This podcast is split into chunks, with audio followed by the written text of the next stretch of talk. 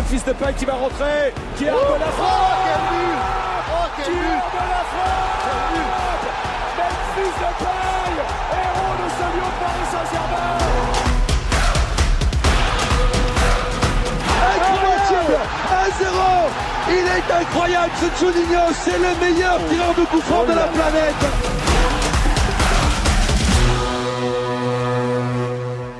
Bonsoir à tous, bienvenue sur Les Guns, merci d'être avec nous pour une nouvelle émission. On aurait aimé euh, vous retrouver euh, bah, avec la banane, plein d'optimisme. Malheureusement, l'OL se retrouve de nouveau dos au mur après cet échec face au LOSC ce dimanche. Mais ça va être justement l'occasion de débriefer de tout ça et puis se projeter vers l'avenir. Et pour l'occasion, bah, nous avons justement un invité. Certains le connaissent peut-être d'abord euh, en tant que comédien, d'autres en tant que twittos supporter de l'OL. Il s'agit de Jérémy Lopez. Bonsoir à toi, Jérémy. Bonsoir à tous. Ça va? Ça va très bien. Merci d'être avec nous. Merci d'avoir accepté l'invitation. Merci, merci. Ça faisait longtemps qu'on devait se retrouver. Je vous ai fait faux bon plusieurs fois et ça, j'arrive au, moment où on est mal. Voilà. Bon, en tout cas, c'est chose faite et, et c'est avec plaisir qu'on te, te reçoit. Euh, également avec nous bah, pour débattre euh, notre équipe du Café du Commerce euh, traditionnel. Antoine est avec nous ce soir. Bonsoir Antoine. Bonsoir tout le monde. Également présent Émeric. Bonsoir à tous. Et enfin Mathias. Bonsoir Mathias. Et bonsoir, j'espère que tout le monde va bien. Salut.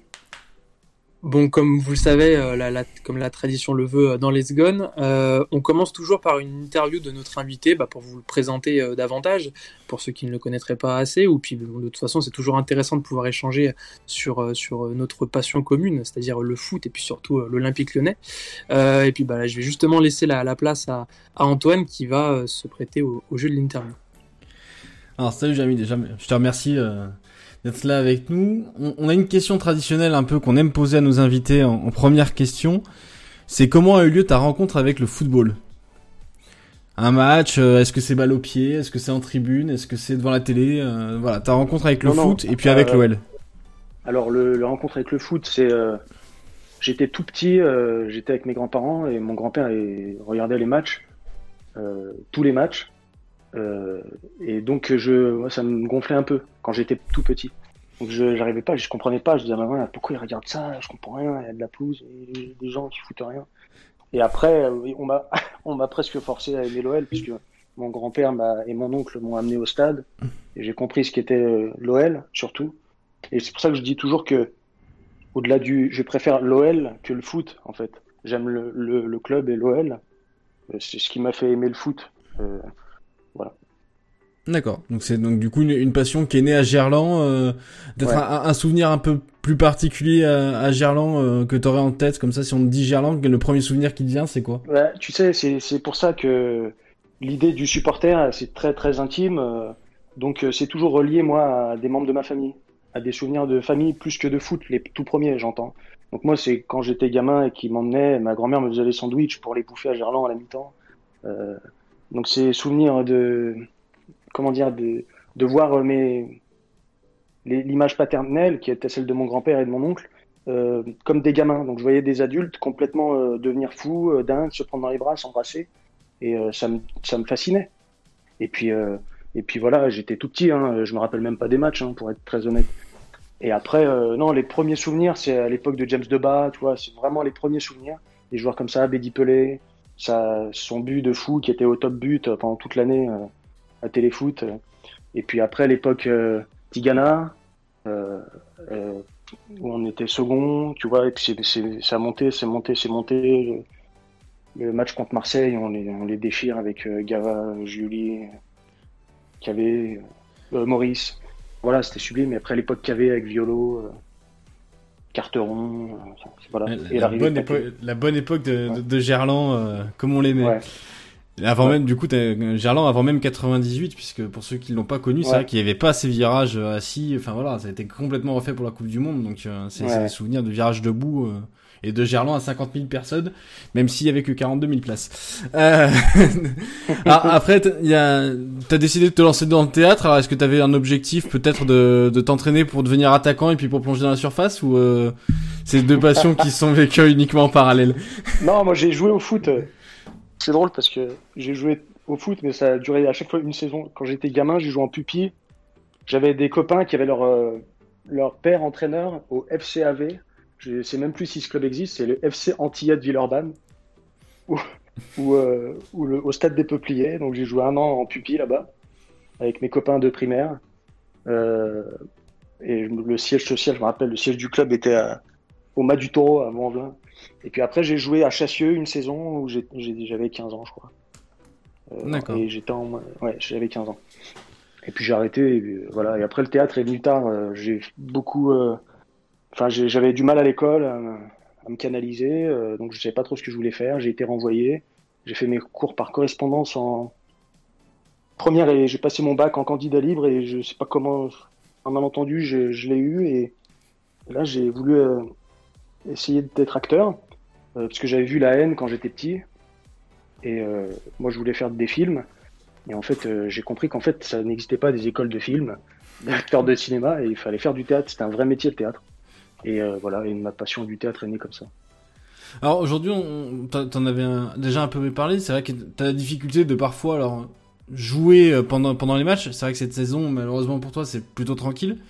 Et comment tu vis euh, une pièce de théâtre quand t'es en train de jouer et que euh, tu sais qu'il y a un match de LoL en même temps? Bah ça dépend du score. ça dépend du score euh, ou de l'enjeu. Non mais j'ai toujours des, des, souvenirs de, de, ouais, de dingue. J'ai toujours, euh, faut pas que je le dise, je vais me faire engueuler par la comédie française. Les soirs de match, j'ai mon téléphone hein, sur, pas sur le scène, mais sur les, dans les coulisses pour consulter le score et tout, c'est obligatoire, sinon j'arrive pas, j'arrive pas à, te concentrer. concentrer. Ouais. Ouais. C'est dommage d'oublier une réplique euh, après avoir découvert que l'OL mène 2 buts à 1 face au PSG. Euh... Ah ouais. Mais euh, j'ai fait, je sais pas si euh, bah, le, le, soir de l'éviction de Silvino, mm -hmm. le, le, dernier match, le derby là, oui. à, Geoffroy Guichard, Geoffroy Guichard bah, je jouais et et en fait, j'étais au foyer des comédiens, donc euh, à côté euh, de la salle, de la scène, et je devais, euh, on voyait le match, et on voyait le match, et, je devais rentrer sur scène. Il me dit Jérémy, faut que j'y vais. Et en fait, d'autres regardaient sur mon téléphone le, match, sans pression, parce qu'ils ne sont pas supporters de l'OM. Et j'ai entendu un cri. Je me suis retourné juste avant de rentrer en scène, et j'ai vu leur gueule, et ils ont fait chut, chut. En fait, c'était pour pas me dire qu'on venait de prendre un but. Donc j'ai joué en me disant bon, c'est cuit, on vient de prendre un but euh, joue, mon gros. Euh, voilà, donc je savais. J'avais, eu la décence de pas me le dire, mais je l'avais senti. Alors, t'as été connu du, public lyonnais euh, aux environs du printemps de 2018, hein, quand, quand 2019 2018 Ouais, 2019. Quand, quand, quand, Bruno Genesio arrive un peu sur la fin de l'aventure, que le public lyonnais, il y a la colère qui monte, tu sors cette fameuse lettre. Est-ce que tu peux nous raconter un peu comment ça t'est venu, ce qui s'est, passé à ce moment-là, pourquoi t'as eu envie d'écrire ce papier et comment c'est sorti un peu? Euh, Parce que parce qu'on allait dans le mur, euh, je trouve. Euh, la relation supporter-club, je, je, sentais très mal la chose, pour être honnête. Je sentais qu'il y avait une incompréhension, il n'y avait plus de dialogue. Et euh, on jouait plus du tout euh, dans le même camp, quoi. C'est-à-dire qu'on voulait la même chose, c'est-à-dire que le club gagne et on se faisait, on se faisait pas du bien. Et je, trouvais que il y a eu des, à l'époque, des, moments où je me sentais pas, euh, c'est un, grand mot, hein, mais euh, je me sentais pas respecté en tant que supporter de l'OL. Et je me suis dit, si moi je me sens pas respecté en tant que supporter de l'OL, parce que tous les supporters ne sont pas respectés. Voilà. Euh, et je pensais que ça était surtout lié à des malentendus. Voilà. Parce que les, gens qui sont au club sont pas complètement fous, euh, ne veulent pas du mal au club et aux supporters de leur club. Moi, je dis, mais c'est pas possible de ne pas arriver quand même à se parler, à discuter. Et euh, je ne parle pas de, des insultes et des menaces ou euh, voilà, hein, mais quand des supporters sont remettent en, question un, coach, sauf euh, énorme injustice, euh, c'est qu'il y a quand même des raisons. Et euh, ils ont parfois tort dans la, for dans la forme, mais dans le fond, il faut entendre. Faut pas, je demande pas au club d'être d'accord, évidemment. Mais il y a eu un truc où j'ai l'impression qu'on n'avait plus le droit de s'exprimer, on n'avait plus le droit de discuter. Et surtout que je trouve que quand même le, le supporter type lyonnais est quand même connaisseur de foot et parle beaucoup de jeux en fait. Donc on devrait pouvoir s'entendre. Voilà, et ça me faisait de la peine. Voilà. Et euh, voilà, c'est sorti comme ça. J'ai écrit cette lettre, euh, surtout pour moi. Hein. Je, euh, je sais même pas que j'allais la. Je sais pas comment dire. Comme je suis quelqu'un qui écrit beaucoup, euh, ça me fait comme une autothérapie. Je sais pas comment dire ça. Hein. J'aime bien écrire. Et j'ai écrit ça parce que j'en avais un peu marre. J'étais un peu triste de la situation. Voilà. Alors c'est vrai qu'il y a quelque chose dont on débattait un peu euh, avant le avant le lancement de l'émission. Il y a Youssoel qui nous pose la question est-ce que toi aujourd'hui, après avoir pu échanger avec le président, on sait que tu échanges aussi régulièrement avec le directeur sportif, est-ce que tu as l'impression que les choses ont changé, que le rapport aux supporters a changé au sein du club? Ah pour moi euh, complètement. Et euh, je j'ai pas été payé pour le dire, tu vois. je je vous enfin voilà euh, je je trouve et c'est le le plus gros point euh, qui a avancé, euh, je trouve, depuis deux ans, c'est le rapport aux supporters. Euh, et c'est super, je trouve, c'est déjà bien. Il y a, moi, je trouve que c'est plus sain, on appelle un chat un chat. Et sous prétexte, je parle pas forcément de l'OL, hein, mais sous prétexte qu'un supporter n'est pas footballeur, on n'a pas été footballeur, il a le droit de s'exprimer, il a le droit de penser, et souvent il est aussi fin connaisseur qu'un ancien joueur amateur ou euh, voilà. Et s'il aime son club et s'il a de l'amour et du respect, je vois pas pourquoi sa parole euh, doit être euh, rabaissée ou ridiculisée. Et là, sur ce point-là, ça a beaucoup avancé parce moi je vois pas de, je vois plus de, déclarations contre les supporters ou contre la parole des supporters ou contre les avis des supporters. Et ça, moi, ça m'a touché beaucoup. Voilà. Je dois bien avouer que ça m'a beaucoup touché et je, et je remercie encore euh, le président euh, de m'avoir écouté, d'avoir compris. Il est pas bête, euh, il a compris que c'était con, que c'était dommage et que c'était surtout un malentendu. D'accord. En fait, ce que tu expliques, c'est que par rapport à Youssef qui leur pose la question, qui nous, on nous a encore ressorti le coup de l'union sacrée, c'est pas forcément le discours, c'est la façon de, de, répondre aux supporters que tu trouves changer et améliorer en fait. Bah ouais ouais. Et puis c'est surtout que je, trouve qu'à Lyon, quand même, alors il y a des oufs euh, partout. Il y a des supporters plus durs euh, que d'autres partout, dans tous les clubs. Mais à Lyon, je trouve qu'on n'est pas non plus. Euh, c'est pas la cata, comparé, je vais pas parler d'autres clubs, tu vois. mais on voit bien que. on n'est pas à Naples ou à Marseille. c'est relativement sain et on n'est pas dans un climat de violence et comme, comme j'ai pu l'entendre à un moment donné, c'est pour ça. Mais euh, après, l'union sacrée, euh, comment expliquer ça? L'union sacrée, évidemment. Euh, moi, moi l'union sacrée, parce que j'ai vu la conférence de presse du club pour le changement d'entraîneur en équipe féminine cet mmh. après-midi. Il a raison, le président. Oui, il faut une union sacrée, mais en, évidemment, il n'y a, y a, pas de. Pour qu'il y ait union sacrée, il faut qu'il y ait des unions. On est d'accord? Mmh. Moi, je vois pas de désunion. Oui. Donc euh, je rassure euh, le président et, tout le monde, enfin euh, tout le monde, au club. Il n'y a pas de désunion, j'en vois pas en tout cas moi. Donc il n'y a aucun souci. Il, il peut, d'accord pour l'union sacrée, mais il n'y a même pas besoin de parler d'union sacrée parce que c'est une évidence et qu'il n'y a pas de désunion. il y a des supporters déçus, mais ils sont toujours derrière leur club. Oui, il y a des supporters déçus, mais on a envie que que, enfin, il n'y a aucun supporter qui attend une défaite à Monaco, ou alors très peu, mais parce qu'ils sont plus en souffrance qu'autre chose, ou déçus, ou voilà, ou à chaud. Euh, mais euh, y, a, oui, il n'y a, a, pas union sacrée, mais il n'y a pas désunion, donc tout va bien. Euh, on a envie que de pousser, mais seulement l'objectif, et ça, faut être honnête, faut se l'avouer, c'est pas grave. Enfin, si, c'est grave pour tous les supporters et pour les gens qui aiment le club, mais il y a, oui, il y a de l'enjeu encore à Monaco. Mais si tu veux, euh, l'enjeu se modifie euh, au fil des matchs en ce moment. Mhm. Euh, on jouait le titre contre Lille. Ou alors, je j'ai pas compris, mais on jouait le titre. Voir la deuxième place, on a perdu. Voilà. Bah bah tu vois, ça, tombe bien, on a la transition parfaite, on va enchaîner. on va laisser la main à Joe. Joe, euh, Lyon-Lille, je laisse la, la parole. Oui, effectivement, bah, on va commencer par, débriefer, ce match. Euh, bah, L'OL recevait le LOSC ce dimanche à, 21h. On avait bien évidemment coché euh, la date au, moment où l'on abordait euh, bah, les dix finales. Oui, parce que c'est vrai qu'il faut quand même se rappeler qu'on a eu cet épisode-là. on savait que cette rencontre allait être décisive au moment d'aborder bah, ce sprint final. Et puis, malgré une très bonne entame de match face au LOSC, les Lyonnais ont été défaits une nouvelle fois cette semaine, après la désillusion, désillusion pardon, contre l'AS Monaco en Coupe de France. Le s'est incliné 3 buts à 2 euh, sur ses terres après avoir pourtant mené 2-0. Euh, Jérémy, euh, pour commencer, après on donnera la, parole aux autres. Comment tu as vécu toi ce, nouvel affront? J'ai très mal vécu, comme tout le monde. Hein. Parce que oui, j'ai vu, vu une très très bonne première mi-temps. mais on reste, je parle des supporters, hein. les joueurs, je peux pas parler à leur place mais on reste traumatisé parce que même à 2-0, j'étais pas euh, rassuré. Et euh, je, je, me disais, si on prend un but à la mi-temps, cette équipe-là est capable de perdre. Alors, je dis pas que je suis devant, mais on le sent. Enfin, euh, on voit tous les matchs de l'OL, on connaît l'équipe par cœur.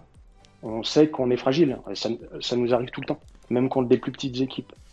Donc voilà, c'est à l'image de la, ce match et à l'image de la saison. Moi, j'ai eu peur un peu J'avoue, euh, euh, au début, sur la composition, euh, j'aime beaucoup Melvin Barr.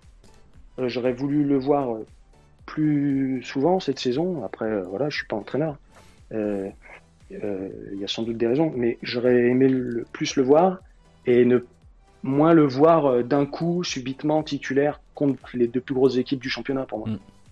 Mm parce que c'est le mettre en difficulté et il a été en difficulté. Encore, je trouve que il n'était pas à la rue non plus et euh, défensivement, il a est pas, c'est pas du tout un match honteux qu'il a fait. Euh, après, c'est habituel, je l'ai dit des fois dans l'after euh, sur Thiago Mendes.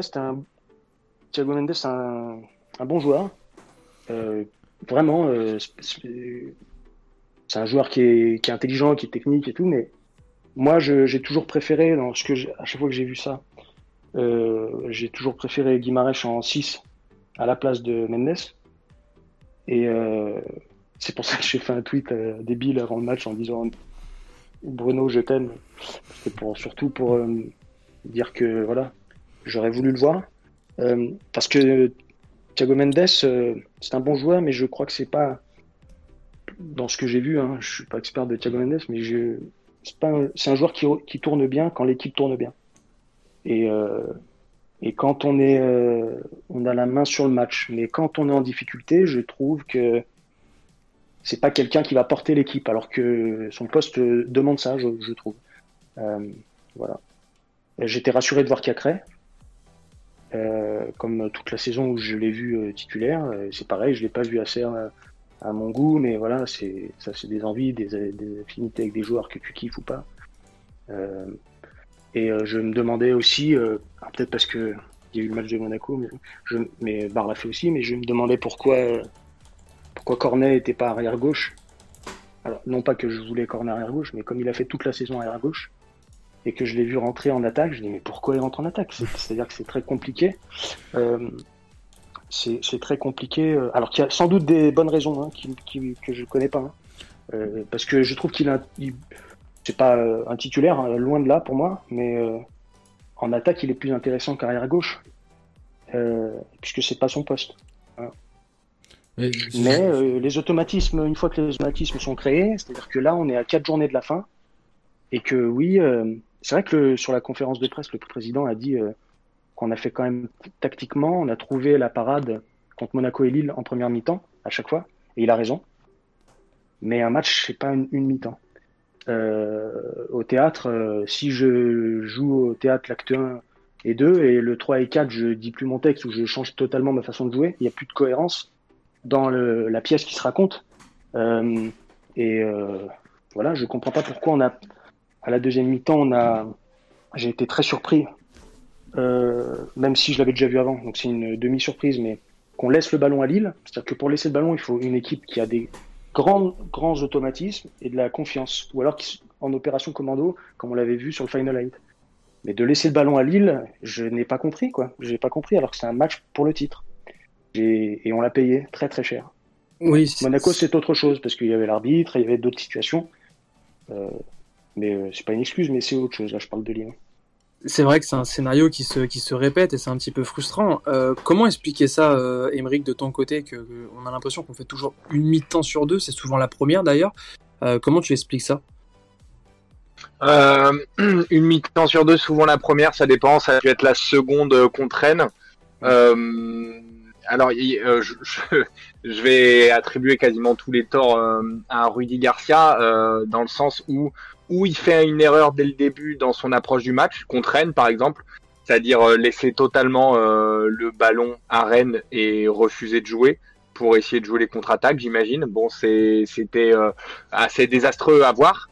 Et pourquoi le scénario souvent c'est première bonne mi-temps, deuxième mi-temps moins bonne? Bah c'est souvent parce que on met quelques buts en première mi-temps, comme contre Lille, comme contre Brest, comme contre Nantes, comme contre il y a tellement d'exemples, Lance, etc.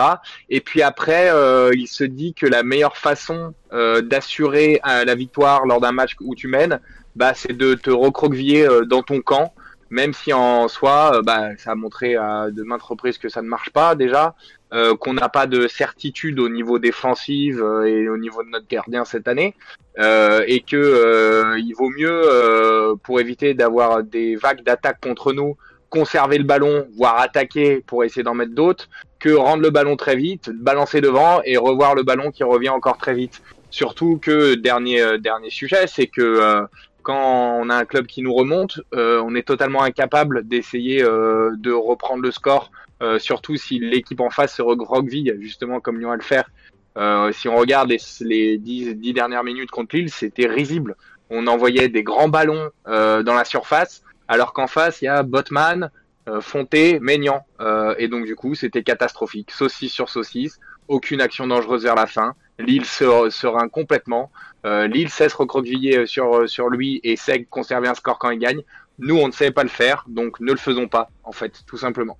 Alors, en fait, il y a un double tort. Euh, Vas-y, Il y a un double tort quand l'OL mène, qui est de. Je ne sais pas si c'est Rudy Garcia qui prend ses, ses décisions ou si c'est si c'est l'équipe qui faiblit mentalement et qui se dit qu'il faut absolument conserver ce, ce but qui, parce qu'elle considère que ce sera plus facile de conserver que d'en marquer un autre.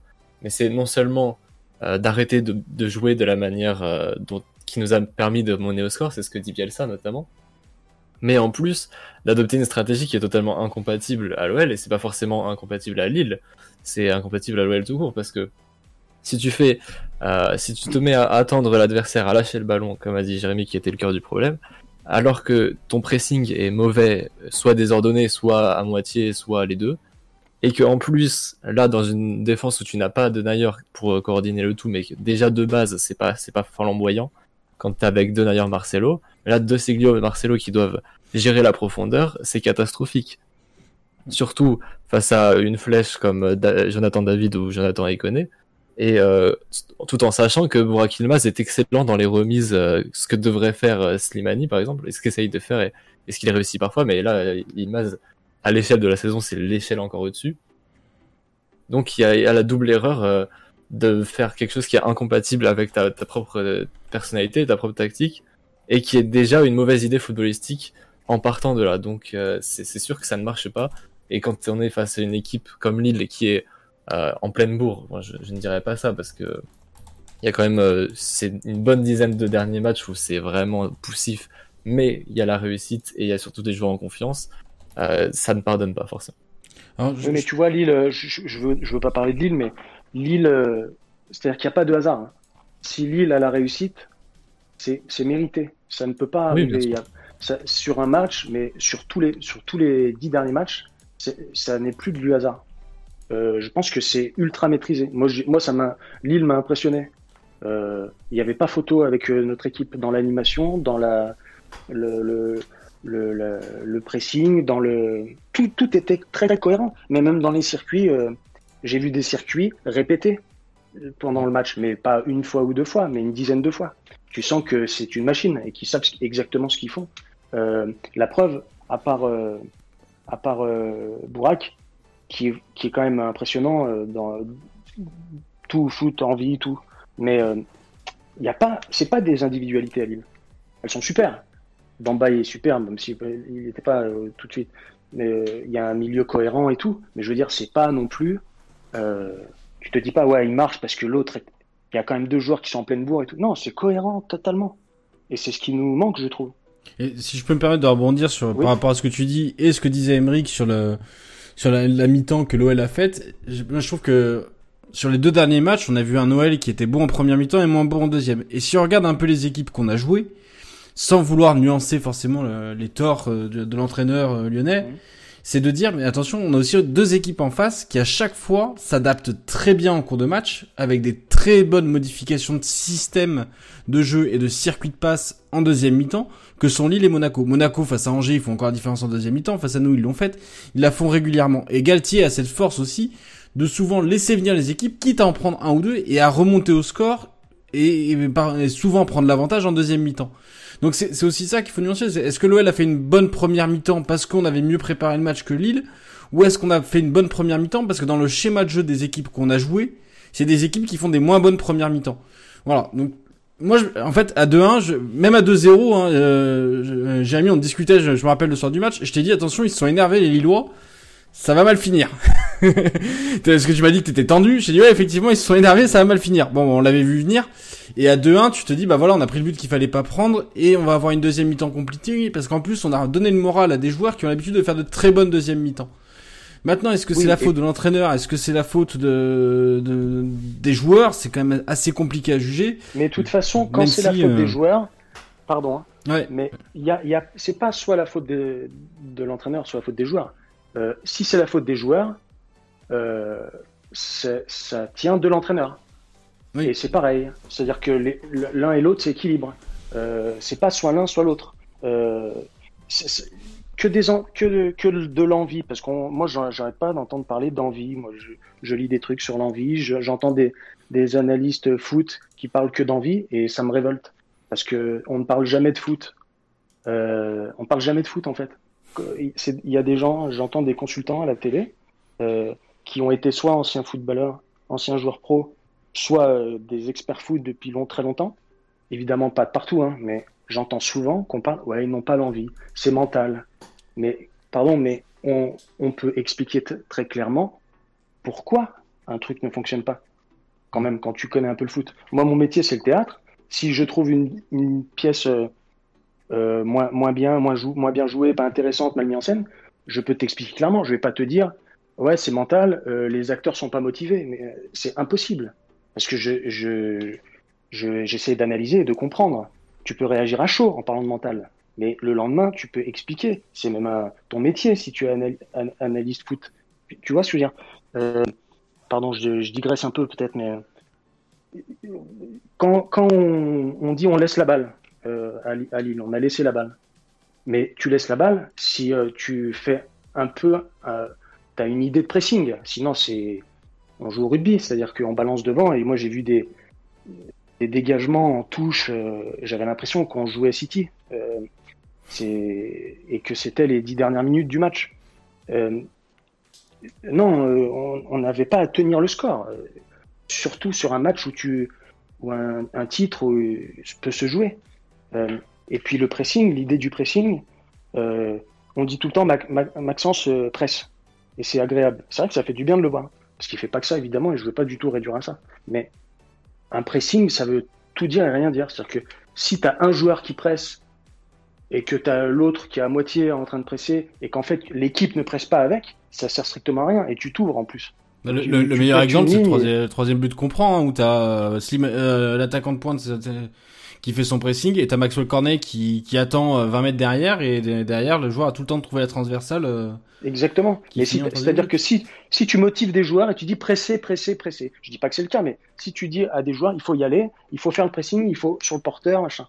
Mais si tu n'expliques pas, je, je, je, dis, je parle pas de Garcia forcément, je parle globalement sur l'idée du pressing. Si tu ne dis pas euh, de manière basique à, à créer toute ton équipe, tous les joueurs, à tous les, toutes les places, comment l'autre doit se mettre sur un pressing, l'autre pressing, pour fermer l'espace, tout, parce que c'est pas le cas. Moi, c'est pas ce que je vois.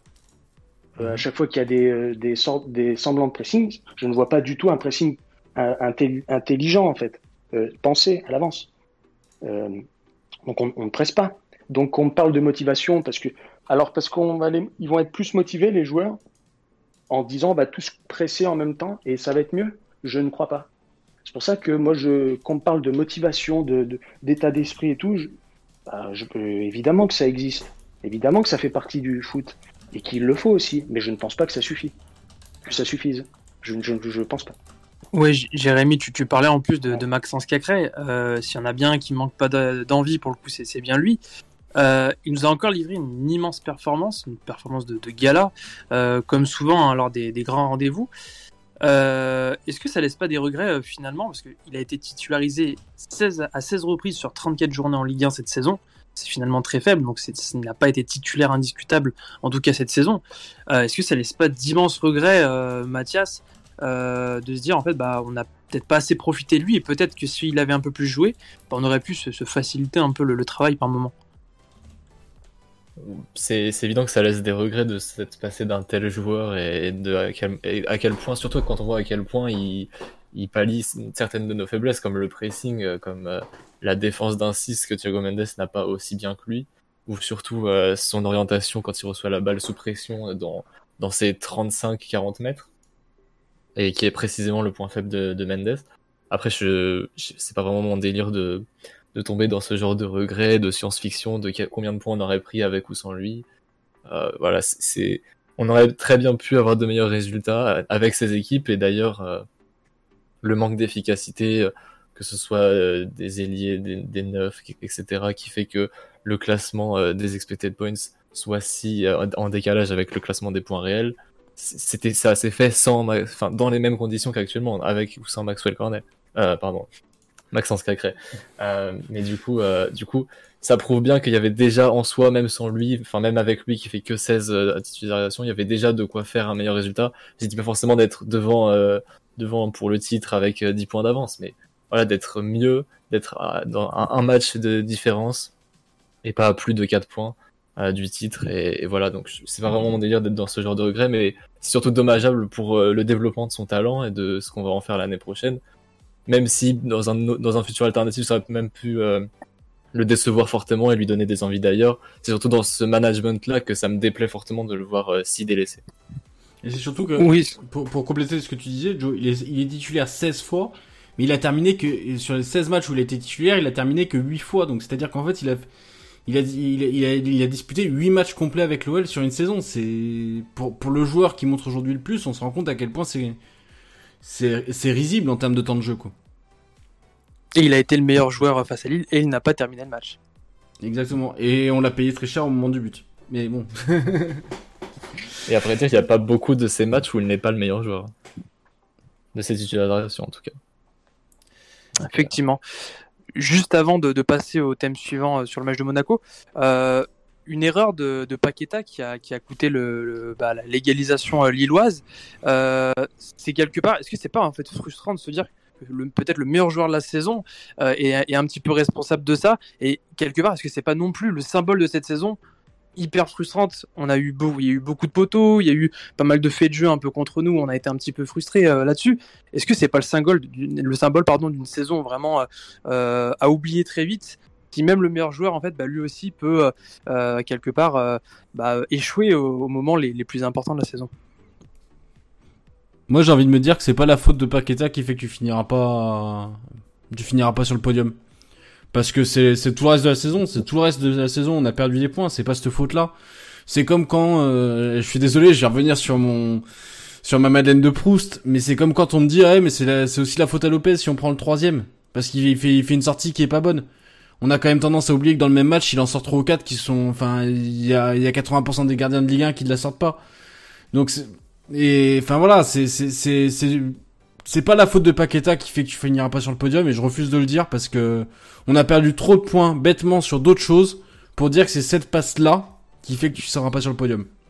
Et euh, je, je, je, rebondis là-dessus. Euh, je pense sincèrement que même si Paqueta ne fait pas cette erreur, on perd ce match. Voilà, en plus. Euh, si Paqueta fait cette erreur, c'est clairement parce qu'on on, a laissé le ballon à Lille. et qu'on était en panique dès qu'on l'avait. Donc, euh, au bout d'un moment, c'est normal que, nos, que les joueurs qui n'arrivent pas à respirer avec le ballon euh, fassent des erreurs. C'est exact. quand une équipe pousse, on dit on, on pousse l'adversaire à la faute. À un moment donné, ça va craquer. Bah, ça a craqué. Mais ça, ça va arriver après, c'est sûr. Euh, c'est-à-dire que quand Paqueta euh, fait cette boulette, on n'est pas en train de dominer le match. On n'est pas en train de se dire oh là là, c'est con, putain, on était en train de pousser pour le 3-0. Euh, c'est pas du tout le cas. Donc l'erreur de Paqueta est logique et euh, c'est juste une suite logique de ce qu'on voyait de, l'animation et de, de, ce qu'on était en train de faire du match. Et Paqueta, il nous a porté toute la saison.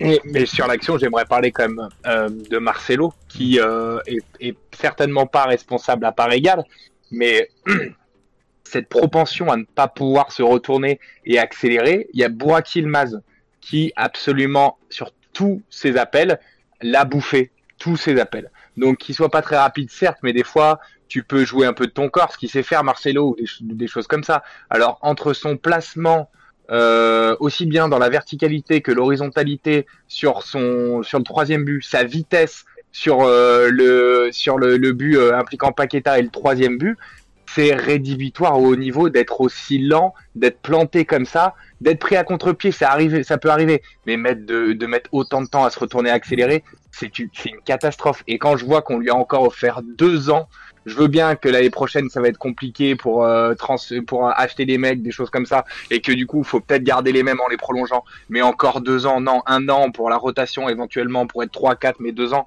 c'est une décision qui est euh, qui ressemble à ce qu'on faisait il y a quelques années. Euh, et pour moi, je pensais qu'on allait tourner la page et moi, ça m'attriste euh, beaucoup.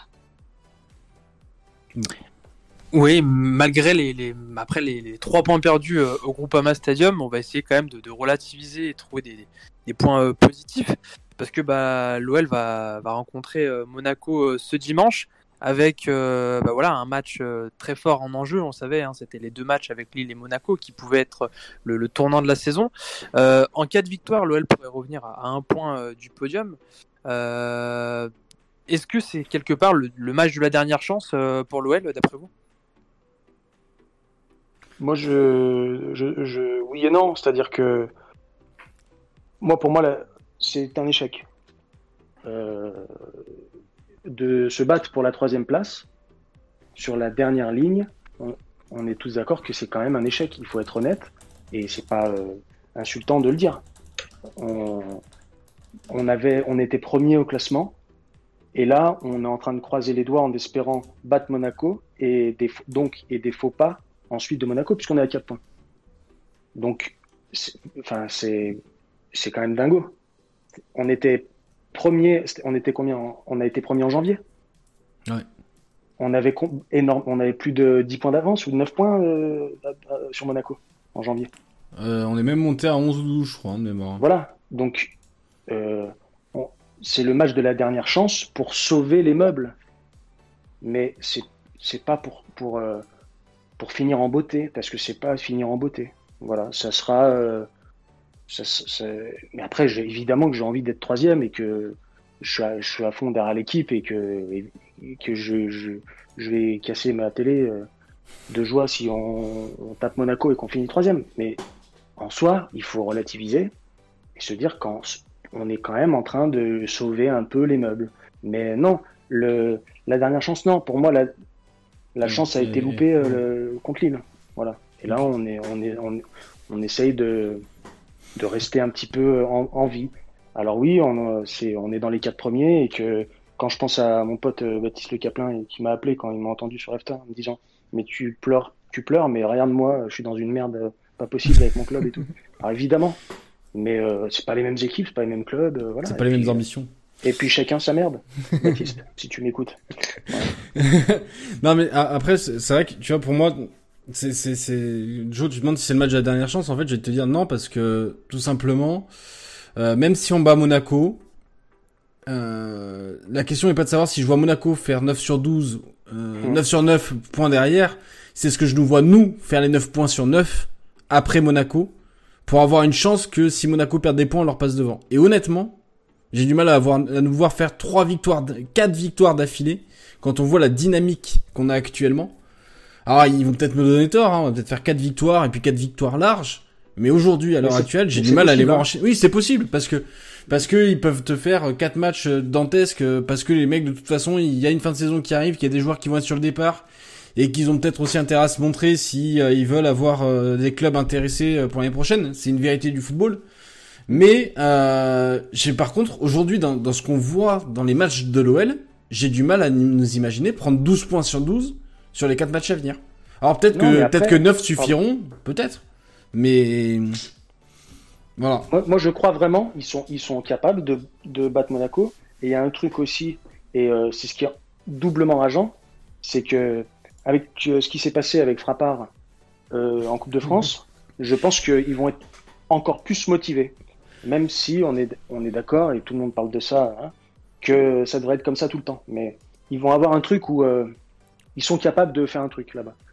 Mais la dernière chance, euh, ça sera pas un match de l'OL. C'est ça le, qui est triste. Mhm. C'est que notre dernière chance, ou la dernière chance, ça sera pas un match du, de, de l'OL, ça sera un match de Monaco avec des points perdus peut-être contre une, une équipe en, dessous d'eux. Voilà. Mais ça ne nous appartient pas. Et c'est ce qui est, euh, et c'est ce qui est un peu euh, triste. Alors c'est pas la cata, mais c'est voilà, c'est pour ça qu'on est un peu déçu en ce moment, euh, parce que comme depuis plusieurs années, les matchs de la dernière chance sont, voilà, c'est souvent au dépend des autres. Quand on attend un peu que les autres s'affaissent, la qualif. alors c'était super, hein, j'étais hyper heureux, mais c'était euh, relié à des victoires en, Europa League de, de clubs anglais. C'était voilà, voilà les dernières chances qu'on a eues euh, dans les dernières années. Et euh, voilà, après il faut faire avec, hein. c'est comme ça. Et puis, puis il faut espérer que ça tourne. Mais, C'est un peu triste, hein. je, je, casse le, je casse le moral. on, va s'orienter davantage sur le match face à Monaco, parce que avant l'expulsion de, de Sinali Diomande sur le match de, de, Coupe de France, l'OL avait quand même largement dominé la première mi-temps contre Monaco. Ça faisait même peut-être assez longtemps qu'on n'avait pas autant dominé une équipe. Euh, quelque part, est-ce que l'OL dos au mur après le, scénario de Coupe de France, euh, est-ce que c'est pas le favori de, cette rencontre-là, euh, si, si c'est possible. Alors, il y a plusieurs choses à prendre en considération. La première chose, c'est que Monaco on les, leur a mis euh, une, une, une, raclée à l'aller. Euh, où c'était pas forcément l'écart était pas forcément mérité parce qu'ils font un match offensivement intéressant mais derrière c'était une catastrophe euh, les boulevards derrière. La seconde chose c'est que le match en coupe je les ai trouvés d'une incroyable fébrilité mentale c'est-à-dire que bon, euh, Voland doit se faire expulser une fois, deux fois, trois fois entre son attentat dès la première minute qui montre bien que c'était un contrat sur la tête de Paqueta. Je vois pas une autre solution. Euh, ensuite, il s'embrouille avec Dubois. Ensuite, euh, il vient percuter Lopez. Euh, il méritait, dans tous les cas, euh, le carton rouge, même à plusieurs reprises. Et il n'y a pas que ça. Il y a eu énormément de gestes de frustration. Il y a eu énormément de petites fautes bah, sur deux pailles où on lui tire le bras au milieu du terrain à des endroits où il n'était pas du tout dangereux. Et puis, bien évidemment, ils étaient fébriles défensivement euh, sur comment ils ont défendu contre nous. La barre de Cacré, l'action, qui amène à la barre de Cacré, c'est, euh, c'est, ridicule comment ils défendent Monaco. Donc là, Monaco euh, est, pas au mieux au niveau mental contre nous déjà. Ils ont fait un match très poussif ce week-end, ils gagnent, mais ça a été très poussif. Et euh, la dernière chose euh, à mettre en avant quand même, c'est qu'il va leur manquer certainement euh, Diop, qui est un excellent joueur, et Golovin, Golovin qui vient d'avoir Covid, et Jovetic aussi. Donc trois joueurs assez importants. Jovetic en pleine bourre. Il l'a dit. Diop. Oui, Diop, je l'ai cité au début. Ah, trois joueurs, trois joueurs excellents, hyper techniques. Diop et Golovin, c'est un peu les pendants parce que c'est deux, deux très bons créatifs. sans eux, euh, bien que j'aime beaucoup les autres joueurs. Euh, il va manquer de créativité, je pense, dans leur jeu. Euh, ça a été le cas ce week-end où Golovin fait un match moyen. on a vu des beignets d'air énormément redescendre pour organiser. voilà, donc si j'avais analysé à froid sans prendre en compte le fait que on se chie dessus assez régulièrement, je dirais qu'on est favori. Bon, je vais m'abstenir de faire un pronostic. Parce que j'en ai pas forcément l'envie euh, suite au week-end dernier. Mais voilà, on a des arguments à faire valoir. En tout cas, eux euh, sont, je pense, euh, ont quelques difficultés et n'abordent pas le match totalement serein, je pense. Mais si tu, si tu permets, même si bon, c'est un match qui est un peu passé maintenant, donc c'est moins intéressant de débattre là-dessus, mais je pense que contrairement à toi, je trouve que Monaco a pas été fébrile mentalement. je pense qu'ils nous ont ils nous ont bien maîtrisé et ils ont, ils ont bien pourri ce qu'il fallait pourrir. Comme nous, je sais pas quel âge vous avez, mais nous, à l'époque euh, des duels avec Monaco, euh, on savait très bien pourrir et rendre dingue Gallardo. Et il y avait des contrats sur Gallardo et euh, on réussissait à passer devant et à, prendre le dessus comme ça. donc moi, pour moi, ils n'ont pas été fébriles mentalement. ils, ont, ils, ont, ils, ils, ont pourri ce qu'il fallait pourrir et ils ont réussi pour ça que je pense que c'est une équipe. Euh, comment dire C'est une belle équipe, Monaco. Ils jouent très bien. C'est très cohérent, puisque l'entraîneur euh, est costaud. Et en même temps, tu sens que c'est une équipe, je vais dire un, gros mot, mais c'est une équipe un peu de, de, de, un peu putassière, tu vois. Euh, mais comme il faut, parce que ça fonctionnait. Après, l'arbitre a participé à ça aussi. Mais voilà, je pense que là-dessus, moi, moi je, nous ai trouvé en dessous mentalement, par exemple, au sujet de, des attaques physiques et de la pression physique. Après, euh, moi, je, je, je, rejoins, euh, tu vois, il y a The Fux qui nous dit, euh, il n'y a pas photo entre le Monaco de 2021 et l'OL de 2021. C'est vrai que tu vois, tu, tu disais, on, a dominé en première mi-temps et au final, on, on, on, est dominant en deuxième et on attribue ça uniquement à l'expulsion de Diomandé qui, qui fait le, le tournant du match. Je suis pas tout à fait d'accord avec cette analyse au sens où on sait pas ce qu'aurait été le match en deuxième mi-temps quand on voit la, baisse physique qu'on a face à Lille. Est-ce qu'on n'aurait pas subi la même face à Monaco? Malheureusement, on le saura jamais. Donc il faut quand même être méfiant de ça par rapport au match à venir. C'est de se dire, même si on va dominer outrageusement la première, d'une, il faudra mettre toutes nos occasions et être réaliste comme on a pu l'être en début de match face à Lille et l'être sur tout le match. Et de deux, il faudra pas baisser physiquement en deuxième mi-temps parce que Monaco est une équipe en deuxième mi-temps. Faut, faut pas leur laisser d'espace. Alors peut-être que là, avec leurs quatre joueurs en moins, les remplaçants font un peu moins la différence, mais la profondeur de Monaco, la profondeur de banc de Monaco est quand même dinguissime. Et ils ont la capacité de faire des entrées de joueurs qui font très très mal en deuxième mi-temps. Donc là-dessus, il va falloir être très méfiant quand même. Quoi. Et surtout, une chose aussi, c'est que comme Lille a laissé les coupes, pour moi, Lille a un peu laissé la Coupe d'Europe quand il a senti qu'il y avait vraiment quelque chose à faire en championnat et, et la Coupe de France. Monaco, je ne sais pas vraiment s'ils étaient à 100% contre nous ah bah euh, sur de France. Euh, on voit bien qu'ils sont en train de réaliser depuis plusieurs semaines qu'ils peuvent être champions et en tout cas être dans les deux premiers facilement. Et je pense qu'ils le méritent. Euh, et se dire bon, il y a un match à Lyon en Coupe de France chez eux, mais la semaine d'après, on a un match capital en championnat. Je suis pas sûr qu'ils aient été vraiment à 100% contre nous. Et c'est ça qui m'inquiète un peu. Mm, tout à fait. Et puis après, euh, Emery, je t'ai entendu parler d'arbitrage. Euh, tu sais que je suis l'un des premiers à réagir dessus. C'est vrai que moi, j'ai pas trouvé qu'il y ait eu de scandale. Il y a, la première faute de de Voland. Je pense qu'en tant que Lyonnais, on la voit de façon scandaleuse parce que le, geste est volontaire, qu'il est par derrière, qu'il peut être jugé dangereux. Maintenant, il y a des il y a des championnats où c'est un jaune, euh, c'est un jaune quasiment blanc. Euh, moi, ce qui m'a plus dérangé, c'est le, fait que l'arbitrage ait oscillé. Euh, et souvent aussi dans le même sens. Il n'y a pas eu de grosses fautes, mais il y a eu les, les, les, les, fautes litigieuses ont toujours tourné de, sont toujours tombées du même côté. C'est plus ça qui m'a dérangé. passif. C'est-à-dire que si si c'est pas frappard. Ah bah oui. Euh, si contre Marseille, contre Metz, euh, on, on, on, aurait moins, enfin on, on, en aurait moins parlé. Euh, là, il y a, y a, un truc qui revient, tu vois. Après, c'est pas pour ça que mais il faut débattre, mais il y a quand même quelque chose où bon, voilà. Euh, après, il faut dire la vérité aussi, à tête reposée maintenant, euh, quand l'Allemand fait la faute, ça me rend fou. Euh, je comprends pas qu'il n'y ait pas carton rouge. J'ai envie de rentrer sur le terrain et de le boiter, mais j'aurais été content qu'un de nos joueurs fasse la même, tu vois. ouais, c'est une preuve de combativité, c'est ce que je veux dire. c'est voilà, de la combativité. Il, marque son il marque son territoire. Voilà. si un de nos joueurs fait la même dimanche à Louis II. Euh, et s'il prend pas rouge, je serais très très content. Sauf que j'ai très peur que si un, de nos joueurs fasse la même dimanche soir à Louis II, il aura rouge. Il, aura bah, rouge. Vous, savez, bah, vous le savez bien, bien sûr.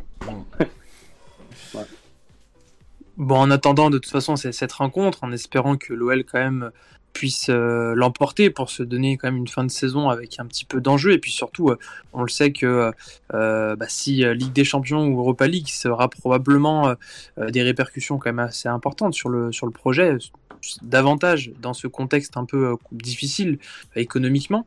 L'avenir de l'OL est encore flou. maintenant, si on imagine quand même que, Rudy Garcia et son staff ne seront pas reconduits la saison prochaine, ce qui ouvre quand même un certain débat autour du, prochain coach de l'OL. Euh, toi, de ton côté, Jérémy, quelles sont tes attentes pour la saison prochaine, euh, que ce soit en matière d'entraîneur, de, mercato, ou peut-être tout simplement même d'orientation, de, euh, ouais, d'orientation stratégique Qu'est-ce que tu attends, toi? Bah, En fait, c'est le point, peut-être le, le point qui me chagrine le plus et qui m'inquiète le plus. Quand on parlait de la lettre il y a deux ans, je me souviens qu'à l'époque j'avais écrit deux trois fois où je, je, disais le chantier est immense. Et en fait, je pourrais dire la même phrase ce soir. Et c'est ce qui me, moi, ce qui me chagrine un peu. Euh, c'est que le chantier est immense encore. alors j'ai l'impression que évidemment ça a bougé beaucoup. J'en ai conscience, je le sais, ça bouge. mais j'ai l'impression que c'est un un énorme paquebot et qui est quand même difficile à bouger.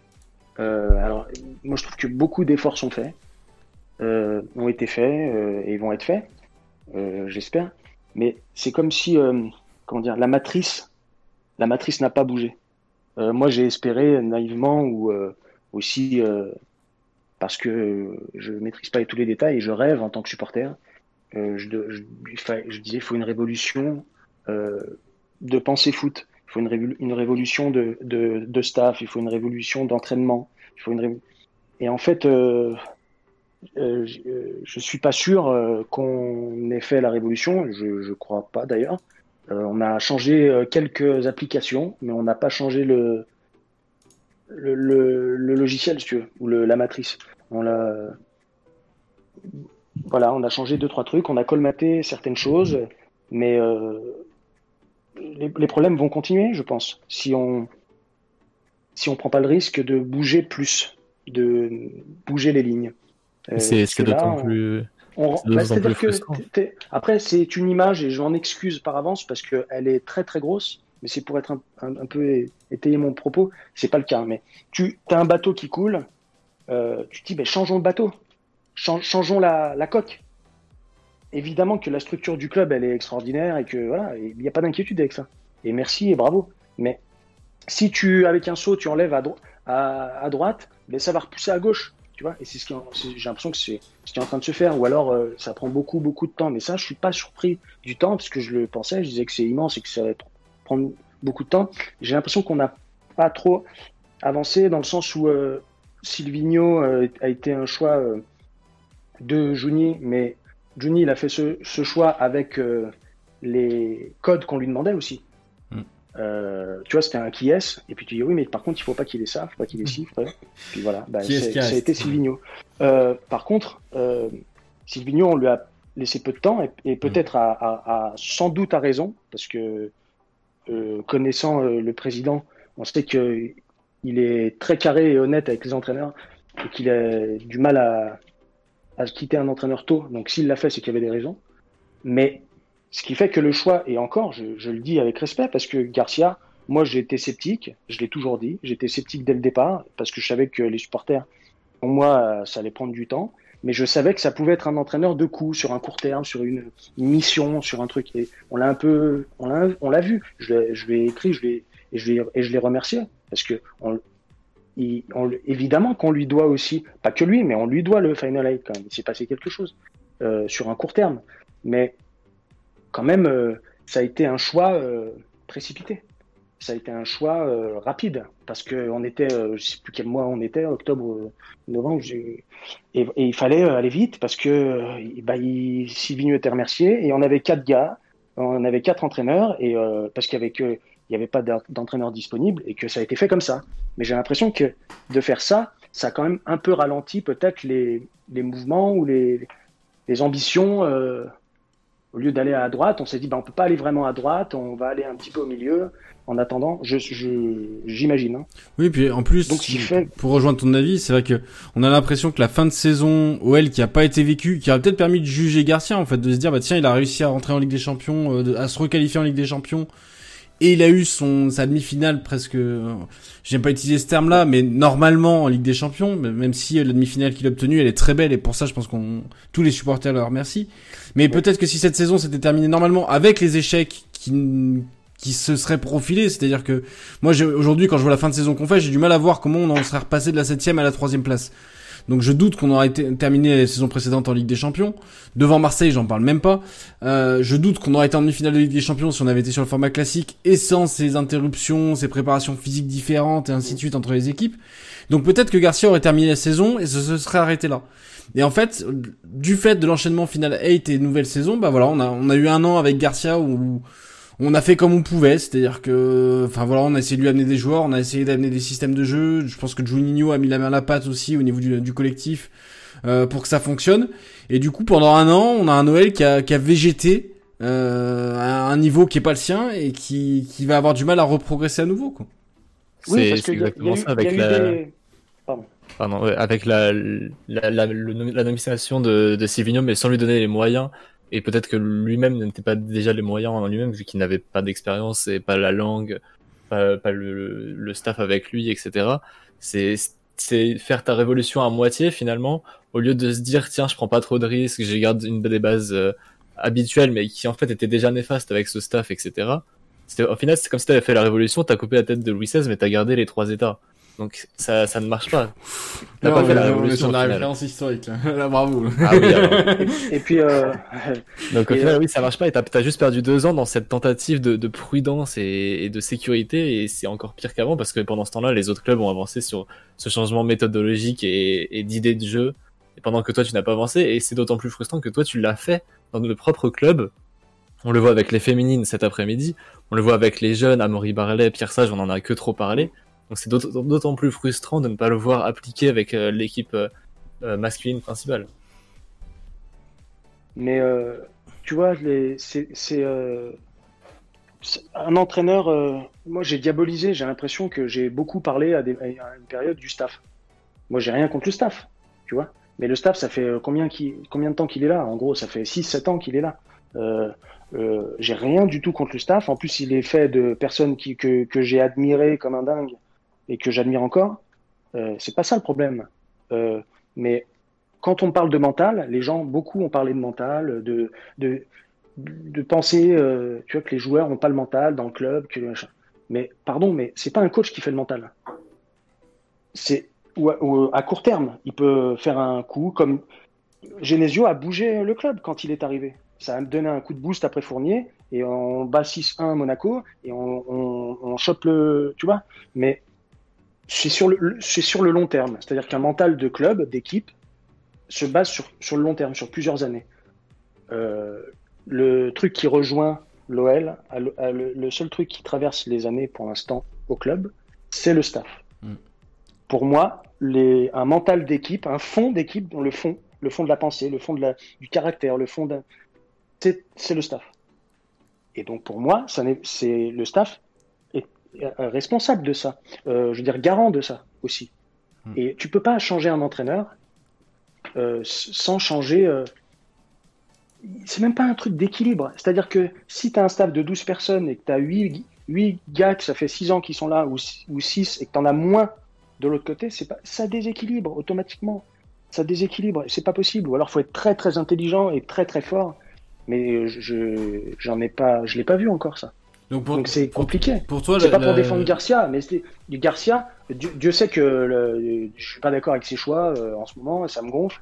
Euh, J'étais pas d'accord quand il est arrivé, mais euh, ça doit pas être évident aussi dans, quand tu as un staff établi de venir, de vouloir bouger des trucs, parler à des joueurs, mais le joueur il a, peut avoir un rapport, euh, je sais pas des infos, hein, c'est des, des, suppositions, peut avoir un rapport privilégié avec un autre membre du staff, donc il va écouter plus l'autre du staff. C'est compliqué quand même.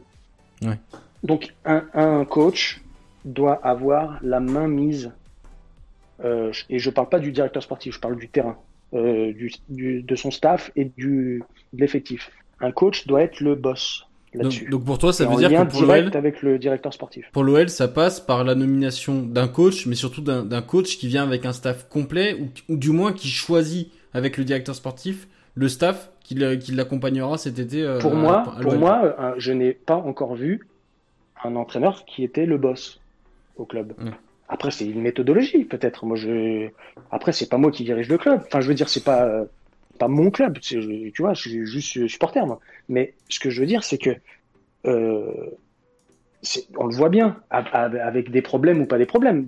Euh, Villas-Boas, euh, on a bien vu que le mec est venu avec euh, un staff énorme. Ça sourit au début, mais on voit bien que c'est, ça ne veut pas dire que ça fonctionnera à chaque fois. Je dis pas ça, moi.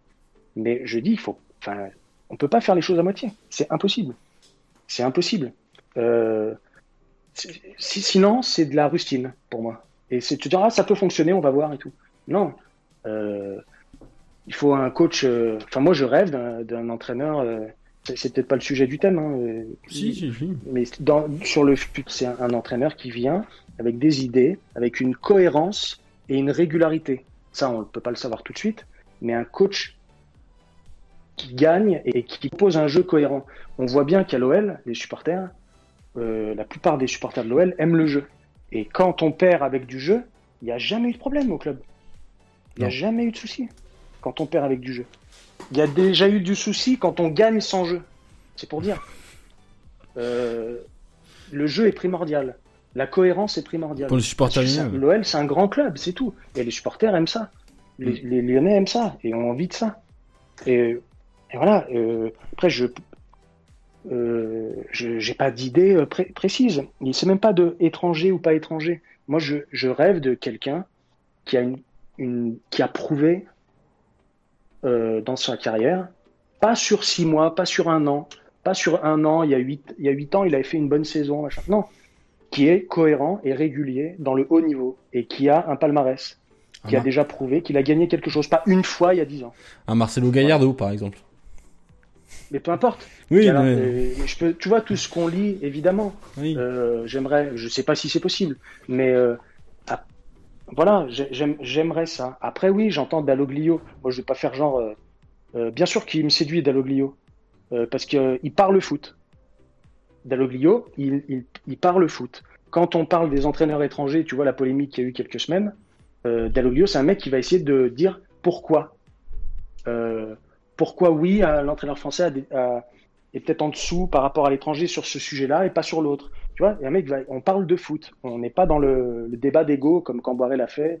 Euh, ça me surprend pas, quoi. Tu vois, tu vois, tu, ne parles pas foot. Euh, moi, j'ai envie d'un mec qui parle foot. Mais Dalloglio, je je vais pas faire genre ouais, je veux Dalloglio. Je ne sais pas. Dalloglio, il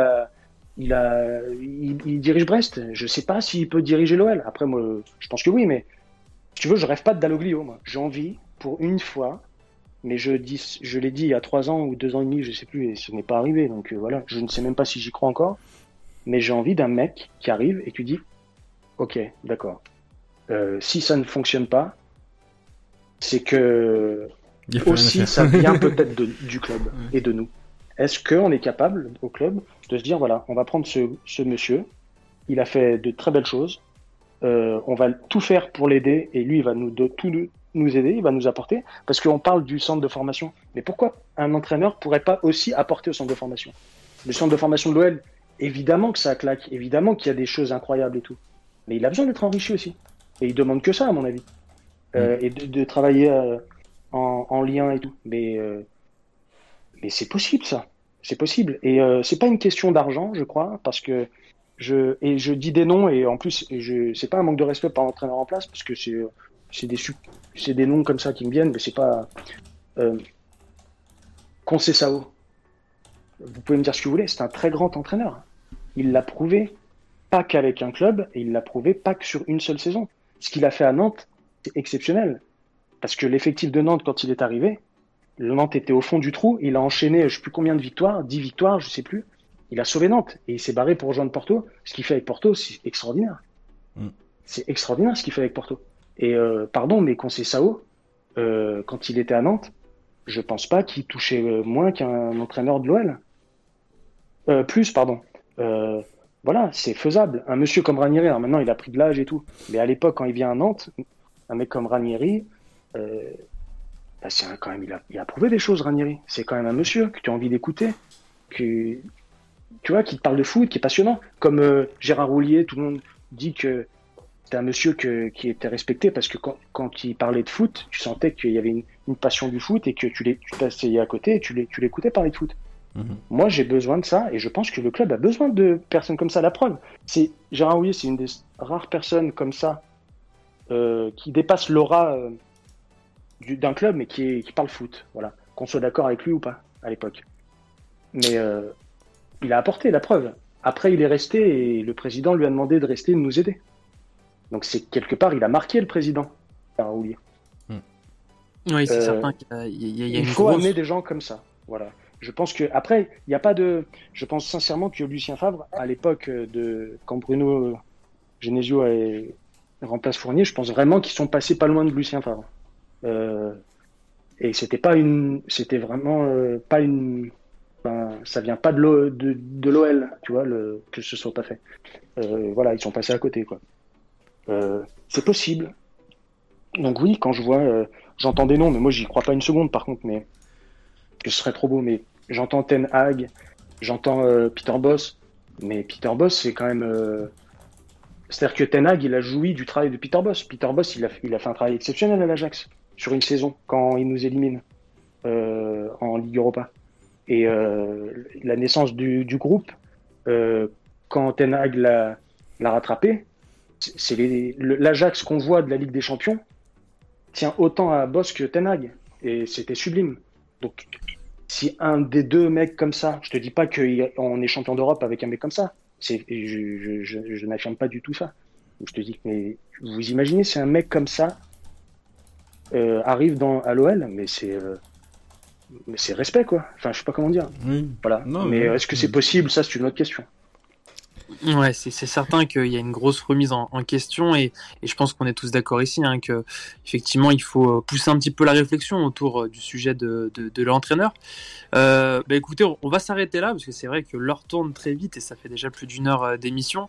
Il y a quand même un certain entraîneur, pardon, un certain joueur français originaire de Bron qui est, en, train de jouer en ce moment, donc on va vous laisser décaler pour ceux qui auront envie de suivre le match. merci à tous de nous avoir suivis, merci beaucoup à toi, Jérémy, pour ton intervention qui était vraiment super intéressante. Merci euh, beaucoup, c'est toujours un plaisir de parler de l'OL. Voilà. Bah, écoute, plaisir. Euh, depuis le temps, je devais bien venir. Merci à vous. Ouais, c'était très intéressant. Et puis, bah, merci également aux autres chroniqueurs du, Café du Commerce. Hein. On a encore bien débattu ce soir. Allez, bonsoir tout le monde. Bonne soirée. Salut. Bonne soirée à tous. À très vite. Ciao. Ciao.